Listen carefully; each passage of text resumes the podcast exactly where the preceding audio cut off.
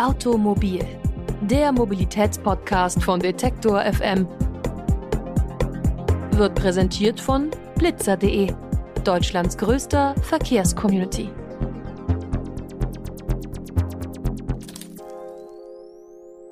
Und damit herzlich willkommen zu einer neuen Ausgabe von Automobil, dem Mobilitätspodcast von Detektor FM. Heute widmen wir uns der Zukunft, der nicht allzu fernen Zukunft, in der allerdings sich auch schon vieles geändert haben dürfte. So dürften zum Beispiel auch Tankstellen ganz anders aussehen. Denn auch wenn vielleicht die Nutzung von Autos zurückgehen wird, wird es natürlich weiterhin auch Autoverkehr in Deutschland und anderen Ländern geben. Und es gibt auch einige Menschen, die sich bereits Gedanken gemacht haben, wie zum Beispiel Tankstellen in der Zukunft aussehen werden. Denn wir wissen ja alle, dass die Kraftstoffe, die heute verwendet werden, in Zukunft gar nicht mehr so stark zum Tragen kommen, beziehungsweise auch langsam vom Markt verschwinden. Beim äh, Verbrennungsmotor ist das zum Beispiel inzwischen langsam auch zu erkennen im Markt. Und äh, deshalb ist es natürlich auch für Tankstellen notwendig, sich in Zukunft anders, vielleicht auch breiter aufzustellen. Wie sehen die Servicestationen in den verschiedenen Regionen und in den verschiedenen Raumbereichen aus? Was unterscheidet eine Tankstelle in der Großstadt von einer Zapfstation direkt an der Autobahn? Da gibt es durchaus einige Szenarien, die zum Beispiel auch wissenschaftlich untersucht wurden. Und darüber reden wir heute mit Dr. Julia Jara Thomas vom Institut für Verkehrsforschung beim äh, Deutschen Zentrum für Luft- und Raumfahrt, dem DLR. Das Interview hört ihr jetzt.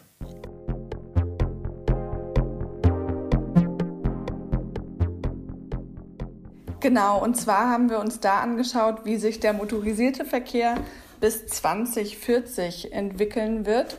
Und zwar haben wir das für verschiedene Raumtypen gemacht, also für den großstädtischen Raum, äh, verdichteten Raum und für den ländlichen Raum und dann aber eben auch natürlich noch die Autobahn. Das ist ja eben auch nochmal ein wichtiger Raumtyp äh, für das Thema Tankstelle. Und ähm, wir haben uns eben zum einen angeschaut, wie der Verkehr sich entwickelt wird bis dahin und welchen Bedarf wir dann entsprechend auch haben werden an diesen verschiedenen Tankstellen in den Raumtypen und haben eben dann mit ähm, Experten und Expertinnen gesprochen und verschiedene Szenarien entwickeln, wie denn Tankstellen eben im Jahr 2040 aussehen könnten, welche Mobilitätsangebote dann noch zu finden sein werden, eben auch über das Tanken hinaus und genau, und wie die sich dann ja, entwickeln. Können Sie uns noch einmal kurz die verschiedenen Raumtypen und die Unterschiede einmal aufführen? Ja, also wir hatten ähm, eben den Raumtyp Großstadt, dann verdichteten Raum und äh, den ländlichen Raum. Und diese drei Raumtypen unterscheiden sich eben so, dass wir in der Großstadt äh, dichte Bevölkerung haben, aber auch eine äh, Nutzungsdichte. Das heißt also ja viele Arbeitsplätze, äh, viele Geschäfte äh, und so weiter. Und äh, im verdichteten Raum ist es dann schon etwas weniger, also etwas weniger Bevölkerung, weniger dicht äh, alles und eben auch weniger ähm, Arbeitsplatzdichte. Und im ländlichen Raum ähm, ja, ist es dann eben noch weniger verdichtet. Wir haben uns da anhand der BBSR-Raumtypologie ähm, orientiert. Ja, das ist eben eine Raumtypologie, die auch von anderen Instituten verwendet wird und eben anhand von Bevölkerungszahl äh, und auch Nutzungen dann diese Raumtypen definiert. Die ja, Raumtypen und die äh, Nutzungszahlen, ähm, sind das auch die Grundlagen, wie Sie auf dieses äh, wachsende Verkehrsaufkommen ähm, ja, gestoßen sind? Oder äh, warum gehen Sie davon aus, dass das Verkehrsaufkommen so steigen wird, wie Sie das in der Studie als Grundlage auch haben? Genau, da haben wir in der Verkehrsmodellierung ein Basisszenario verwendet. Das heißt, wir haben Daten aus dem Jahr 2010 verwendet vom ähm, Mobilitätsverhalten, wie das eben aussieht und haben das auf die Bevölkerungsstruktur, also die zukünftige Bevölkerung übertragen für das Jahr 2040. Das heißt, dass es eben wirklich ähm, ein Szenario ist. Das heißt, wir sagen, wenn die Rahmenbedingungen so und so sind, werden wir eben ein bestimmtes Verkehrsverhalten dann im Jahr 2040 haben. Und dadurch, dass wir das eben auf Basis von der Bevölkerungsentwicklung gemacht haben, da haben wir jetzt schon Daten und können eben vorhersagen, wie das im Jahr 2040 dann eben sich weiterentwickeln wird und äh, haben das eben so entsprechend übertragen. Also auch dann mit der jeweiligen Motorisierungsrate. Da äh, kann man ja aktuell erkennen, dass zum Beispiel in den höheren ähm, Bevölkerungsgruppen, also in den älteren Bevölkerungsgruppen, ähm, noch sehr ungleich verteilt ist, was den Führerscheinbesitz angeht zwischen Männern und Frauen. Und das gleicht sich aber jetzt immer mehr an. Und dann haben wir eben im Jahr 2040 auch da entsprechend ähm, ja, mehr Führerscheine, also eine gleichere Verteilung eben auch da zwischen Männern und Frauen.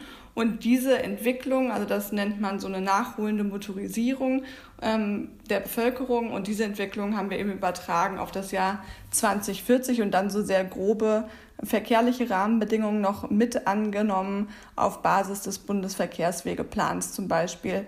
Und was aber jetzt da nicht mit inbegriffen ist, ist, was für politische Maßnahmen es möglicherweise noch geben wird. Und gerade natürlich im Bereich der Verkehrswende äh, sieht man ja jetzt auch, dass ähm, da auch einiges passiert, gerade auch in Städten, dass eben ähm, Straßenraum umgestaltet wird, auch mehr Raum für den Radverkehr und Fußverkehr zur Verfügung gestellt wird, ja auch diskutiert wird, ob man vielleicht Innenstädte auch ganz autofrei macht. Ähm, und das hätte dann natürlich nochmal eine starke Auswirkung auf das tatsächliche Verkehrsaufkommen auch. Äh, dann für diesen Raumtyp Großstadt, aber eben auch ansonsten, was quasi politisch noch kommen wird.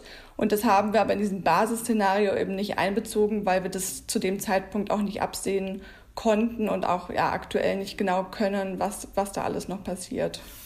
Das heißt, es ist eben ja, ein Szenario auf Basis dieser Bevölkerungsentwicklung und da sehen wir insgesamt einen Anstieg des motorisierten Verkehrs, aber auch da je nach Raumtyp nochmal Unterschiede. Zum Beispiel eben in der Großstadt haben wir da fast auch eher ähm, ja, eine Tendenz von einer Stagnation von dem motorisierten Verkehr.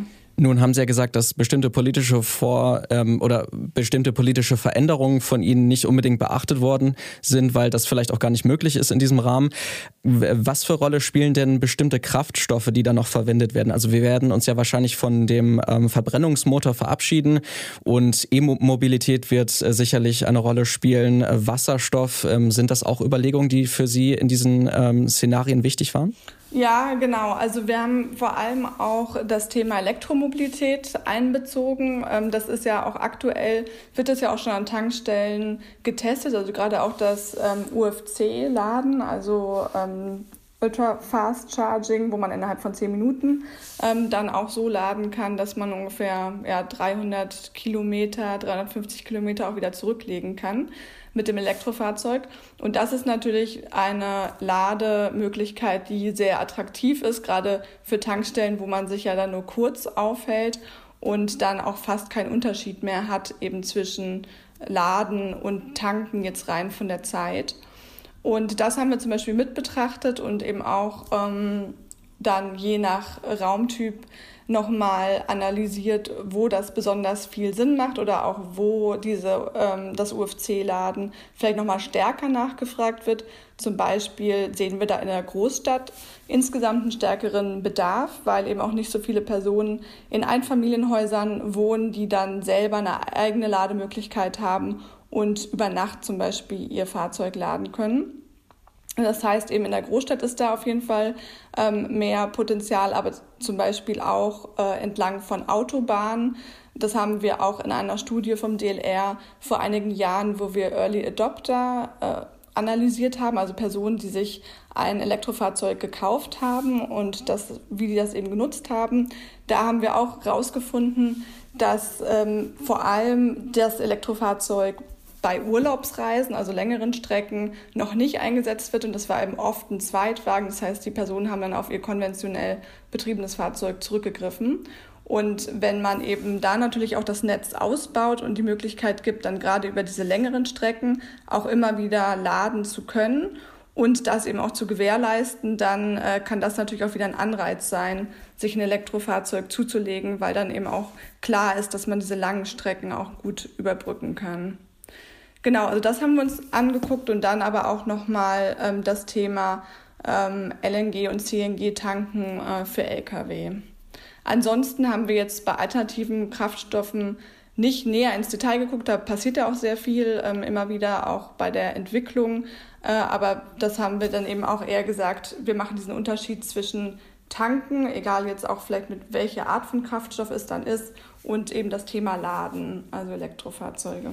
Wenn wir uns jetzt diese Tankstellen, auch diese ähm, verschiedenen natürlich, die es dann geben wird im Jahr 2040 nach diesen Szenarien, äh, wenn wir uns die anschauen, ähm, würden Sie sagen, dass das noch viel mit der Tankstelle zu tun hat, die wir heute kennen? Oder ist es dann doch eher eine Servicestation, die vielleicht auch ganz andere Funktionen einnimmt, vielleicht auch in einer Großstadt irgendwie noch andere Funktionen einnehmen muss, weil vielleicht auch weniger äh, Individualverkehr einfach da ist? Ja, also das ist auch mein Eindruck auch von den ähm, Szenarien, die wir da entwickelt haben für die Tankstellen, dass es auch nicht mehr die eine Tankstelle geben wird. Also vielleicht auch nicht ähm, eben ja diesen Wiedererkennungswert, den man jetzt aktuell hat, dass der Tankstellen doch immer recht ähnlich auch strukturiert sind, sondern dass ähm, eben auch eher je nach Raumtyp und auch dann Bedarf vor Ort sich Tankstellen nochmal diversifizieren werden und auch nochmal ganz andere Mobilitätsangebote haben, als es aktuell der Fall ist. Ähm, und zum Teil kann man das jetzt auch schon an Tankstellen sehen, also äh, zum Beispiel so Paketstationen, ähm, wo dann wirklich das Angebot ist, man kann sich als Endkunde ähm, da eben Pakete auch zu jeder Zeit flexibel abholen oder auch ähm, Batteriewechselstationen dann für elektrisch betriebene Zweiräder, also Scooter oder ähm, auch Lastenräder. Und ähm, das ist natürlich eine Möglichkeit, gerade im städtischen Raum, wo sicherlich andere, alternativere Mobilitätsangebote nachgefragt werden, als jetzt eben der Pkw und dann das Tanken oder Laden. Also dass sich das da weiter diversifiziert und gerade natürlich auch in Bezug auf das Thema ähm, autonomes Fahren und auch Flotten. Also wenn der Trend künftig auch ähm, ja, mehr vom ähm, Besitzen zum Nutzen wirklich geht, also dass man kein eigenes Auto mehr hat, sondern eben eher ähm, ein Fahrzeug aus einer Fahrzeugflotte nutzt, also Carsharing oder auch Carpooling, dass da die Tankstelle möglicherweise auch Funktionen übernimmt ähm, und Dienstleistungen, die dann eben auch gerade für Flottenbetreiber interessant sind. Und das aber dann wahrscheinlich eher im verdichteten Raum, also da, wo auch einfach ein bisschen mehr Platz ist. Also im städtischen Raum ist ja dann schon eben alles enger und gerade was auch Lärmschutz und so weiter angeht, ähm, ist man da vielleicht etwas weniger frei, weil dann eben direkt äh, ja, Anwohner und Anwohnerinnen da sind. Aber im verdichteten Raum, äh, wo insgesamt mehr Fläche ist und ähm, es eben nicht ja, ganz so städtisch dann ist, gibt es da natürlich auch nochmal mehr Möglichkeiten und weniger Flächenrestriktionen, um dann auch sowas umzusetzen.